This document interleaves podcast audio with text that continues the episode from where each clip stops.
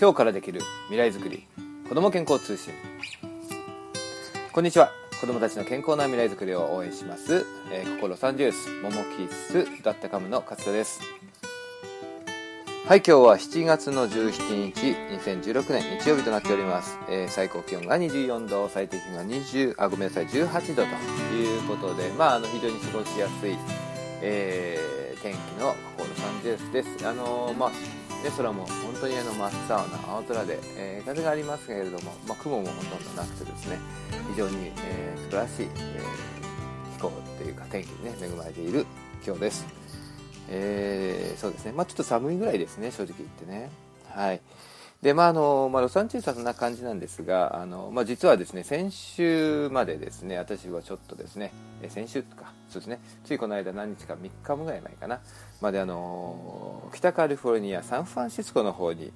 えー、出張でちょっとしばらく行ってましてですね、まあ、しばらくって言っても2泊3日ぐらいかな行ってたんですがあのー、寒かったですね実は。結構甘く見てたんですがあのとまああの寒かったですよ。朝晩はですね結構冷え込みましてであのジャケットとか持っていかなかったんでまた油断しましてですねあの結構夜、まあ、ホテルもですね結構あの暖房が効かなかったりして 意外と夜中ね布団に潜り込んであのもまあ、布団に入れば大丈夫ですけども、えー、結構ねちょっと震えてました、えー、そんな感じでしたね。で、まあ、サンフランシスコといいますとですね私もあの、えーと、私が24歳の時かな。初めてあの、えーと、アメリカに、えーまあ、海外旅行でね来たんですがその時には、まあ、ロサンゼルスラスベガスそしてサンフランシスコに行ったんですが、まあ、あの4月だったんですけども、まあ、あのサンフランシスコ行きまして、まあ、すごく寒かったのを覚えてますね。あの本当に薄手のジャケットぐらいしか持っていかなくてですねやっぱその時も油断ですね。非常に寒かった記憶があって、まあ、今回行ってまたはそのことを思い出しましたね。えー、まああのただサンフランシスコはですねやっぱ個人的には非常にあの好きな街ですね。あの歴史もありますしあの何でしょうアップダウンね。あの坂もいっぱいあってでケーブルカーが走ってたりしてなおかつ海とね山と街がですねなんかこう一体化したようなそういったねあの非常に綺麗なとこですよね、まあ、当然あの有名なねゴールデンケートブリッジなんかとかね橋なんかもたくさんあったりとか。ですね。やっぱ水が近くにある海が近くにあるっていうのはなんかこう心を落ち着かせるんでしょうね。はい。ただもう一つやっぱりサンフランシスコ行って思うのはですねやはりあの街中をこう少し歩いたんですよね。歩いたりあとは車でねちょっと通ったりしたんですがあのホームレスの方がやっぱり異常に多いんですよ。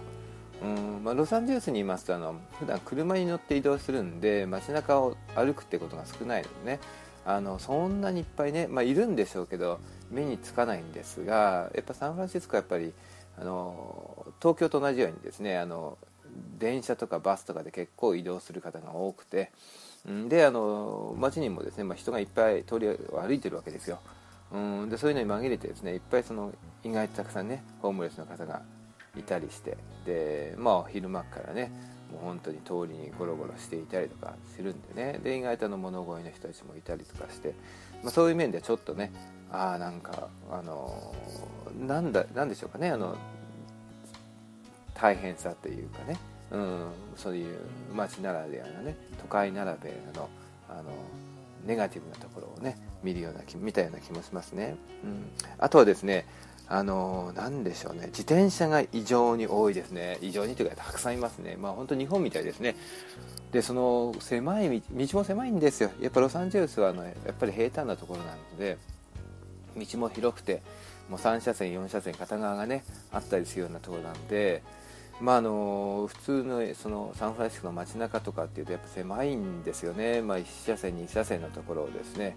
うん、でこう走って車で、まあ、私車運転して行ったんですが走ってると横をですねビュンビュンビュンビュンビュンとあの高速でですねその自転車の群れがですね集団がぐわーって通り過ぎていくとやっぱ怖いんですよね。びっくりしますね。うわーみたいな感じで。でなおかつその通りにはですねあそこあの自然みたいのもあるんですよね。はい。あの電車なんですが電車なのかな？バスというかタイヤがついているバスみたいな乗り物なんだけれども上にそのパンタグラフとあの配線がついていてそう自転車みたいな感じがついてるんですよね。はい、そういったもあの公共機関があるんですよ。それが結構街中をあの縦横に通ってたりします。なおかつあの、まあ、坂のねたくさんある街なんでね。ケーブルカーなんかもやっぱ有名なねケーブルカーなんかも走っていたりとか。ね。まあそういう感じでまあ本当に日本みたいだななんていうふうにね思いましたけどまあそういう意味ではまあやっぱりこう馴染みがあるのでいいところですよね。うん。まあ、あの住むにもいいところだなとは思うんですが、まあ、あのサンジェイスに慣れていて車に移動するに慣れているとちょっとびっくりするところもあったかなという感じですね。であとここあのサンフランシスコ近辺、まあ、特にあの南の方はあのシリコンバレーありますよね。サンホゼとか、まあ、もうちょっと行きますとあの何でしょう。えー、っと名前忘れましたけどまあでもアップルとかね。はい。あとあの Google なんかのやっぱ本社があったりしますよね、はい。まあ、もう本当にその辺シリコンバレーと呼ばれるぐらい非常に、まあ、のハイテクな企業がねやっぱりたくさんあるところなんででそこのあのがやっぱ景気がいいわけですよ。であのバブルですよね、まあ、土地の値段がガンガン上がっていてうん。だから一時期のバブルみたいになっているみたいです、はい。まあ、そんな状態のねサンフランシスコなんでまああの住む人にとってはやっぱり物価も高くて大変らしいですね。そういう意味ではね。土地の値段が上がると物価も上がりますから、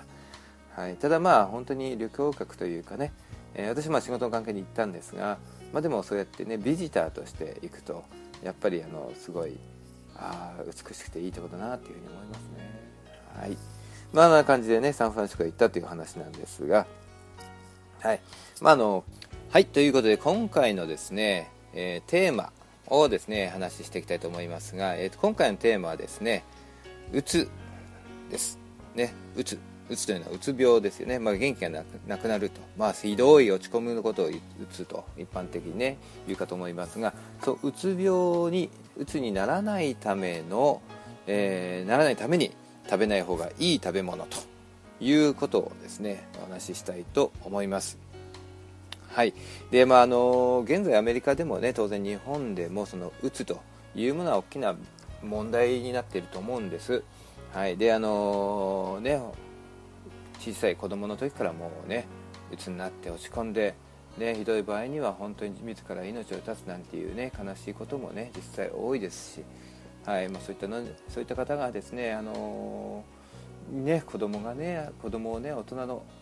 親の立場でね子供を一生懸命一生懸命育ててきてやっとね、まあ、あの中学校高校高校そして大学社会人になったなんて言ってね思っていたところにねあの自ら命を絶たれた日にはもうもう泣くに泣けないですよね、まあ、そんなことがやっぱり実際起きている現実。うん。まあ確かにねあの社会の問題だとか学校の問題だとか、うん、家庭崩壊だとか家庭内の問題であるとかね。うん恋愛問題とかね友人問題とか、うん、学校の問題とかいろいろあるとは思いますよ。あるとは思いますが、うん、ここでもう一つ、えー、着目してほしいのはその食べるものということなんですよね。要するに自分たちの体というものはやはりあの食べたもので作られているわけなのでで当然そういったものがですねやっぱり頭精神とか脳とかというものに関しても影響を与えると。いうことはこれは紛れもない事実なんですよね。はい、でそういう中であのある種の食べ物がそのうつというものねに対して影響を与えるということが言われています。はい、ですのでそちらの方をですね、まあ、取り上げた記事を、まあ、ちょっと、えー、使わせていただいてご紹介して、えー、でぜひあの食生活をちょっと改善してねではまあ当然子供もそうですが私たち、ね、親大人での立場であってもそういったものをできるだけ食べなければよりね前向きで元気な、うん、生活がしていけると元気な家族元気な子供をね養っていけるということでね、えー、そういった話をしたいと思いますはいはいでは行きましょうえーとまあ、こちらの方の記事なんですが、えー、ナチュラルヘル365というですね、まあ、あのいろんなその健康情報を発信している、えー、そういったウェブサイトがあるんですが、まあ、その中でね、えー、取り上げた記事の一つになっております。はい、で、えーとまあ、いろんなことがあるんですがそうですね。でまずもう本当にね一般にねあの食生活不健康な食生活がいろんな病気の原因になっているということが言われますよね、まあ、それがねやはりあの肥満であったりあとはあの糖尿病であったり心臓病であったりね、うん、あとはの物脳一血とかそういったね、うん、病気の、えー、原因になっているというようなことは本当に広く言われています、はい、ではそのね、えー、食生活が精神的なもの、うん、に実際影響を与えているっていうのはどうなんだろうということなんですね。で、えー、ここ最近多くのですね、まあのそれえーと、証拠が出てきています。それがですね、まあ、そういうメンタルヘルスエモーショナルヘルスと言いますよね。精神とかあ気持ちのねうん健康というものとそして食生活との間の関係というものがさらに、ね、深く、えー、研究と結果としてね、うん、深く関わっているんだということがねあの分かってきています、はい。まあ、その中でも特にねあの加工食品そして、えー、生成されたね砂糖というもののね、えー、影響というものが言われています。はい。ではですねそういう中でえー、まあ、健康的な、ね、精神、ね、また良い、ね、あの精神状態を保つためにもですね、えー、食べない方が良いものということで紹介します。まずその1はい、えー、砂糖ですね、まあ、特にこの場合白砂糖が非常に良くないということです。はい。えーと、多くのリサーチがですね、えー、証明というか、えー、伝えております。えー、それはですねうつの方のですね、えー、場合、えー、ブレイン要するに脳とそして体中のインフラメーション要するに炎症というもののレベルが高くなっているということと、えー、砂糖というものが密接に関係しているということを発見しています、えー、というのはですね要するに砂糖をたくさん摂ることによって、えー体内の炎症それは脳も含めてえの炎症をですねのレベルというものがえ高くなると。要するにこの砂糖がそういうものをやっぱり促進する誘発していますよと。いうことを伝えています。はい。で JAMA というですね、えー、 psychiatry、えー、というまあものにですねあのき、えーと出版物にですね投稿されたリサーチの報告によりますと、えー、 brain inflammation 脳内の炎症がですねはいえー、とうつ病の、ね、患者の方の場合そうでない方よりも30%高いということが、えー、確認されています。そうですね。まあもう簡単に言えば砂糖をたくさん摂ると体内で炎症がたくさん起きてそれが脳に影響を与えてそれがうつの原因となりますよということです。ですから、えー、砂糖ですね。シュガーですね。というものはできるだけ食べない方がいいですよということをここでは伝えております、はい、ということですね。では、えー、うつにならないために、えー、食べない方が良い食べ物その2は何かというとえー、生成された炭水化物となっております。はい。まああの一般的に言えばまあね小麦粉ですよね。白い小麦粉ありますよね。はい。あとは、えー、お米で言えばあの普通の白米というものがやっぱり生成された、えー、炭水化物になりますよね。はい、もう当然あの砂糖というもの自体あの白砂糖とかねいうものも生成されたね、炭水化物になりますけれども、まあ、そういったものもがですね、えー、はもうもう過去ね、えー、もう栄養素が少ないとか、うん、でまたそれが、えー、肥満の原因になっているとかいうことはやっぱり言われているんですが、はい、であのそれと合わせて、えー、コロンビアユニバーシティというところでですねあの研究した結果によりますとこれらのですね生成された炭水化物というのははい、うつのですね、えー、原因にもなり得るということを伝えています。はい、でこの研究でですね、えーと、7万人ですか7万人の女性の方を対象にですね、えー、追跡調査をしていましてでそういった方々対象者の方がですねはいえー、っと砂糖ですとかあとはその生成された炭水化物を取りますと、えー、血中のですね砂糖の値が上がりますよね、えー、そういった方の場合の方がうつになるリスクが高いということを伝えています、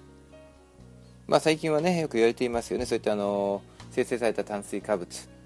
ね、砂糖も含めてそういったものを取りますと血糖値が急に上がってでまたこの急に上がりますとしばらくするとそれがね使われると今度は急に下がって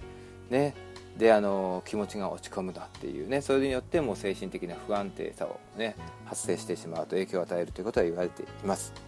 はい、ですので、まあ、生成された、えー、小麦粉ですとかうんあとは白米とか、ねまあ、またそれらを使ったものねパンなんかもそうですよね。うんはできるだけ、えー、少ない方が減らした方がいいでしょうということです。でその代わりにですけども、ね、あのアメリカン・ジャーナル・オブ・クリニカル・ニュートリションというですね、えーまあ、雑誌にねあの寄稿された内容によってはですねそのあ基づきますと,、はい。えーと、逆にねはい、女性のこれはまあ女性対象なんですが、えー、とですね、 whole grain 要するにもう全粒粉とかですね、うん、あのまあ白い小麦粉ではなくて、えー、全粒粉ですよね、はい、そういったものを使った場食べ物を食べ食べた方ね、まあ、当然ご飯であればね玄米とかっていうものね。そういったものをとってなおかつ当然健康的なね食生活。まあね当然野菜とか果物かなとかそういったものを含めてでしょうけどそういったものを食べた方の方がうつになる可能性は低いと。ね、いうことを伝えていますということです。はい。まあ、聞いたことある話なんですが、まあ、確かにそういったもの、えー、食べ物っていうが影響を与えてますよということですね。はい。はい、えー、続きまして、うつを、うつにならないために、元気になるために、えー、食べない方がいい食べ物、その3はですね、トランスファットとあります。トランス脂肪のことですね。でこれあの前回ですね第3回ですか前前前回ですか私のこのポッドキャストの中でも取り上げたんですがトランス脂肪トランス脂肪酸というものがありまして、まあ、日本でには一般的に言えばあのマーガリンとか、えー、焼き菓子に使われていますショートニングというものに、まあ、多く含まれる、えー、脂肪です、まあ、簡単に言えばですねあの自然界には非常にほとんどね存在しない脂肪でうんまあ、要するに自己人工的に加工されたね、うん、そういったあの油に多く含まれる、えー、脂肪ですで実際これはあのアメリカまたあの他の国々において少しもうあのどんどんどんどん規制をされていましてアメリカにおいてはですね、えー、と今現在はもうすでにトランス脂肪のその含まれている値というものをですねパッケージに表示しなきゃいけないということが義務義務付けられています。はいまあ、あの実際その健康に対する悪影響というものはもう広く認知されてきています。はいまあ、比べてねやはり日本ではあまり、えー、知られていませんのでね。でマーガリンっていうものはもう本当にいろんなものに入ってますね、まあ、本当にあのコンビニのね、えー、パンとかそういったものにいっぱいいっぱい使われています、まあ、ほとんどの焼き菓子にはあのショートニングが使われています。はい。ですからそういったものをできるだけ防ぐということは非常に大切でしょうということです。で、まあ、こちらの記事によりますとですねえっ、とはい。こちらの記事によりますとですねえっ、とまあそのトランス脂肪もトランス脂肪も含めて、まあ、不健康な油というものはやっぱり世の中にいっぱいありましてそういったものをやっぱり、えー、いっぱい取りますとこれがですね普通になる可能性がそうでない場合要するに健康な油をね取っていた場合と比べますとなんと48%もアップしますよと。いうふうに言われていますね。そういったリサーチがありますということです。じゃあどんなものが健康的な油かというと例えばオリーブオイルとか、はい、あとはのココナッツオイルとか、はい、あとあのアマニ油とかねそういったものがいろいろあります、はい。まあ、逆にねえー、っとまあ今言ってトランス脂肪とか。はい。あとの飽和脂肪酸ですよね、まあ、動物性の油はあまり取りすぎない方がいいですよなんていう話もありますよね。はい。ということなんで、まあ、その辺もねあの一つ注意すべきでしょうという、まあ、その脂肪というものをね注意しましょうということです。はい、えー、次はうつにならないために、えー、食べない方がいいもの元気でいるために、えー、食べない方が口に入れない方がいいものということのその4アーティフィシャルスイートナーはい人工甘味料のことを言いますね。はい。で有名なものではアスペルアスパルテームというものがあります。で日本でもいろんなねえー、何でしょう飲み物ありますよね。ソーダソーダ類とか清涼飲料水。はいそしてお酒でもね最近あのカロリーゼロとかなんとかゼロとかコークゼロとかなんかそういうものいっぱいありますよね。そういったものによく使われているんですがこちらのこれらのですね人工甘味料。はい。でえーとまあ、一般にね砂糖が入ってないから痩せるとか太らないとか、ね、ダイエットにいいとか言うんですが実はですねリサーチによりますと、えー、そういったものを飲んでいる、ね、常常常に飲んでいる方の方が、えー、肥満になっていると。いう結果が出ています、はい。まあ、それはそれを飲,、ま、飲むことによって太るというよりはうん逆にそれを満腹にすることは役立ちませんのでなんかよ逆にもっと食欲を増進させてしまっていっぱい食べ過ぎてしまうなんていうこともあるらしいですよね。はい。まあ、それも一つありますがでここではですねそのうつというものね精神に対してどういった、ね、あの影響を与えるかということなんですがで、えーと、 University of Northwestern Ohio だオハイオの、えー、北北西か。北西 Northwestern ね。北西オハイオの、えー、 University ですね。北西オハイオ University っていうんでしょうか。はい。でそこでですねあの研究をしていたらしい。でリサーチを行っていたらしいです、えー、それはですねそのこれらの artificial sweet な、えー、人工甘味料についてのリサーチをしていたんですがで実はですねあのこの対象となっていたですね、えー、の患者さんですねパ患者じゃないですねパーティスペイトの、ね、参加者参加者がですね、えー、そのアスパアスペルタームですねアスパルタームを使っていた、あのーえー、対象の参加者の方々ですね少しずつですね自殺願望を持ち始めてしたいってしまったということで途中からですねあのスタあのそれの研究を中止しています。はい、要するにその人工甘味料をね、要するに与えてどのような影響が人体に起きるのかという、まあ、リサーチをしていたと思うんですね。ただそれを続けることによって参加者が少しずつ自殺願望を持ち始めてしてしまったと、うん、ですから継続してきたら本当に、ね、自殺されていたらやっぱ困りますから。そういった意味で、えー、その研究をストップしたということになっております。はい、ということはこれらの人工甘味料を取り続けると自殺する人が増えてしまうかもしれないですよね。はいまあ、それはあの今の今回のテーマであるそのうつとかいうことにも当然影響しているということなんです。はい、はい、またこの研究ではですね、えー、その人工甘味料が脳内のですねセロトニンというセロトニンというですねあの脳内物質を減少させている減少させるというねあの働きがあるということもですね確認をしています。まあ、それがあの脳内のムードとかね精神にやっぱ与えているという影響を与えているということですね。はい、はいまああのまあ、こちらの記事にはね簡単に分けてこの4つが上がっています。一番最初は砂糖。ね、特に精製された白だと良くないですよ。甘いものは良くないですよと言っています。次が、えー、生成された炭水化物。それが、まあえー、一般に扱われている小麦粉。または、えー、お米ですね。白米。が対象になるかと思います。ですから普通に一般に食べるようなねあのパンとかね白パンですよね。そういったものはまあそういったものが対象になるかと思います。そしてその3番目がトランス脂肪ということでマーガリンとかえー、焼き菓子にたくさん使われているショートニングというものは食べないようにしましょうということ。そして4番目これは、えー、と人工甘味料。アスパルタームね代表されるような人工甘味料、えー、ゼロカロリーとか、えー、そういうふうに歌われている飲み物とか、えー、いうものは食べないようにしましょうと、まあ、そういったものが、えー、うつに影響を与えますよと。うつをある意味ではえー、促進させてしまいますよと誘発させてしまいますよと。いうような、えことを言っています。よろしいでしょうか。はい。では、え、逆にどういったものを食べたらいいかといえばですね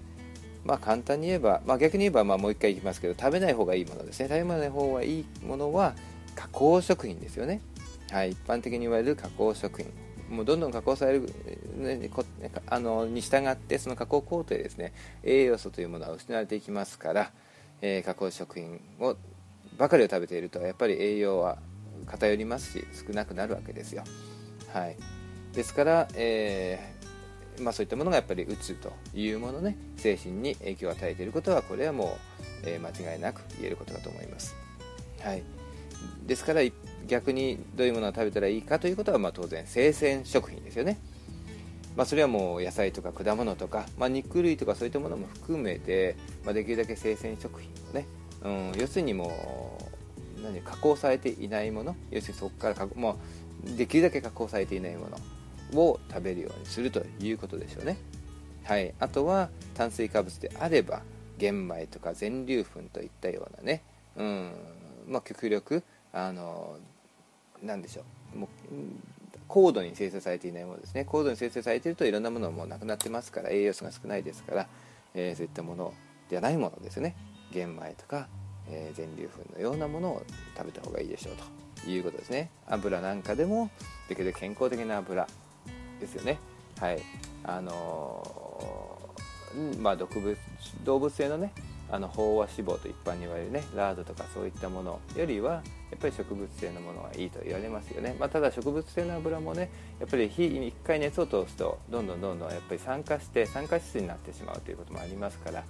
まあ、あの取るんであればやっぱオリーブ油とかごま油とか、はい、あとはアマニ油とかコナッツオイルとかね、まあ、そういったね、あのー、まあ、できるだけ加工されていない油の方がいいでしょうという、ね、熱にもあまり触れてないような油の方がいいでしょうというようなことでしょうね。はい。ということでございます。はい。まあ、ちょっとね、あのー、まあ、全体どこまでカバーしてるかわからないんですが、まあ、あの一つ、ま、注意した方がいいもね食べ物。これはもううつだけじゃなくて健康全般にとってね、えー、体に入れない方がいいというものなのでね、まあ、一つ参考になったらいいんじゃないかなと思います。はい、あとは意外とあの元気になるためにいいものなんて言ってねあのバナナがいいなんていうねあの元気になる。要するにも精神気持ちの上で元気になるバナナがいいなんてことも言われていますからね、まあ、いろんなやっぱり食生活を改めてね見直ししてみることは、うん、精神的なね健康のためにも大切だしそれはもう当然子供にとってはもっともっと大切もう大人以上に大切になりますよね。なぜかといったら子供というのはまだまだ、ね、あの体も脳も含めてね精神も含めてあの発展途上ですからその時にどのようなものをやっぱ与えるかということはあ子どもの将来にとって大きな影響を与えることは、まあ、これはもう間違いない、ね、大切な事実だというふうに思いますということです。はい、ということで、まあ、まあ参考になれば幸いです。はいということで、えー、っと今回のトピックはここまでということで、で、えっと、続きまして、まあ、あの LA だよりというかロサンゼルストピックみたいなことなんですが、まあ、あの最近のアメリカでどういうことが起きているかということなんですが、まあ、いろんなこと起きてますよね。あの大統領選があったり、ね、近づいてきたりとかねそんなこともよく言われていますけども。であのこの間ですねその、まあ、サンフランシスコ行ったっていう話を冒頭に言ったんですがあの仕事関係であった方ね、えーと、20代後半の結構若い方なんですが、まあ、あのバリバリとねあのえー、工事関係のお仕事をですね、まあ、じ本当にあの自分の事業としてねあのやっている方で私もね非常にあのいろんなところで助けられている人なんですがその方がねあの、まあ、ちょっとねお酒を飲みながら少し話をしたんですがふと言ったのがですね知ってるかってあの知ってますかって知ってるかだよね知ってますか？ポケモン GO っていうのがですねすごい人気なんですってって言うんですよ。で私は正直言ってね初めて聞いたんですよ。ポケモンは知ってますよ。聞いたことありますよ。でもポケモン GO っていうのはすごい今にアメリカで人気なんだよ。ってもうみんなもうハマってるみたいよ。っていう話聞いてへえそんなのがあるんだ。ってちょっとだけ思ってたんですよ、うん、でそういうのをちょっとまあ聞いてて。で他の方もなんかねちょうど、まあ、他の時もちょっと何かで聞いたんですよ。ポケモン GO っていうのがあるっていうのを聞いて。えー、と何気にま聞き流していたんですがでいろいろなんかこうニュースにもなったんでたまたま記事を見たらポケモン GO がみんなハマっていると。いうなんかそういうのがあってでそれをねあの任天堂がそれをね発表したらもう一気に株価が上がったなんていうねことが書いてあって。えー、そんなことが起きているんだなんていうことでね。でまああのまあ興味本位でちょっと見てみたんですよ、まあ、私は正直言ってねゲームは本当やらないんですよね、まあ、あのちっちゃい時からちっちゃい時とかあの、まあ、あの子供の時からねゲームっていうのは本当あんま興味がないんですよね。あの私が小学校の時って何かっていうとスペースインベーダーが始まった時代なんでは古いですけどももう80年代なんですよね。はい、でその後にねドンキーコングとかスーパーマリオとか出てきましたけどまあ、やったことありますよあのゲームセンターでねとか喫茶店のそういうところでねあのゲーム機にねあの何十円とか100円玉とか入れてガチャガチャガチャガチャやったことありますけどまあまああのあんまり今興味もないのもありますし、まあ、ゲームってあんま得意じゃなくてすぐお金がなくなっちゃうんでなんかつまんないなと思ってあんまり今までハマったことがないんですが、まあ、友達ではねいっぱいハマってる人がね子供たちがいっぱいいましたけども私はあんま興味ないなと思ってたんですがなのでまあ今回もその「ポケモン GO」っていうゲームがあるって聞いてもへえとしかやっぱ思わなかったんですがただまあそれがですねもう結構すごい瞬く間にいろんな人たちがあのハマっているらしいという話を聞いてね。で日本ではまだ発表されていないということでアメリカに、ね、先行発表アメリカで先行発表されたということでですねえー、どんなもんだろう？とちょっと覗いてみたんですよね。覗いてみたりしてもまあこっちのアプリをセンターをこう見てみたりとかするんですがそうしたらですねアプあるんですよね。で本当それだけじゃなくてそのポケモン GO のアプリだけじゃなくてそのそれをサポートするノウハウのアプリとかサポートのアプリとか関連するアプリがいっぱいもうすでにできてるんですね。いやすごいなって証拠たくましいななんていうふうにね思いますけどね。うんただこれをこうなんでしょうもう自分のスマホに入れてでこれがあれなんですってねその何でしょうあのあちこちのあちこちのその普通の道端とかいろんな公園の中とかそういうところにもうポケモンが隠れているということでそれをそのポケモンのなんかあるじゃないですかボールかなんみたいなやつであれでキャッチしたりとかであとはそれをこう育てていってであの後でどっかで戦わせるとかなんかいろんなのがあるらしいんですよ。私も正直分かんないですがただそれをさ見つけるのにあちこちにいるということでそのスマホを持ち持ってですねそのポケモンをサーチしながら歩いている人たちがやっぱ増えているらしいんですよ、まあ、それに伴ってやっぱりこう注意をしていないでポケモンあポケモンじゃないですね。あのスマホを見ながら歩いててどっかにぶつかったりとかどっかに落っこったりとか事故に遭いそうになったりとかいろんなことがあるらしくて、まあ、そういうのもスマホを見ながらやらないでくださいとかっていう話もあるらしいんですね。いやでもなんかそういうの聞くとなんか面白いですよね。本当にね。はい。まあ世の中というのはねいろんなものにやっぱうんがどんどんどんどん動いてるんだなというふうに思いますよね。そうなんですよ。まあでも自分のうちのねうちのねあの家内とうちの娘ね家内は意外とあのゲームとか好きなんですよ。まあただこのポケモンタイプが好きかどうかは別としてねゲームとか好きなんであえてあんまり話はしてないんですよね。あそれこそね自分のスマホに入れてね道端で歩かれちゃって、ね、あの事故でもあった日にはこっちも笑えないんでもう余分なことは言わないようにはしているんですが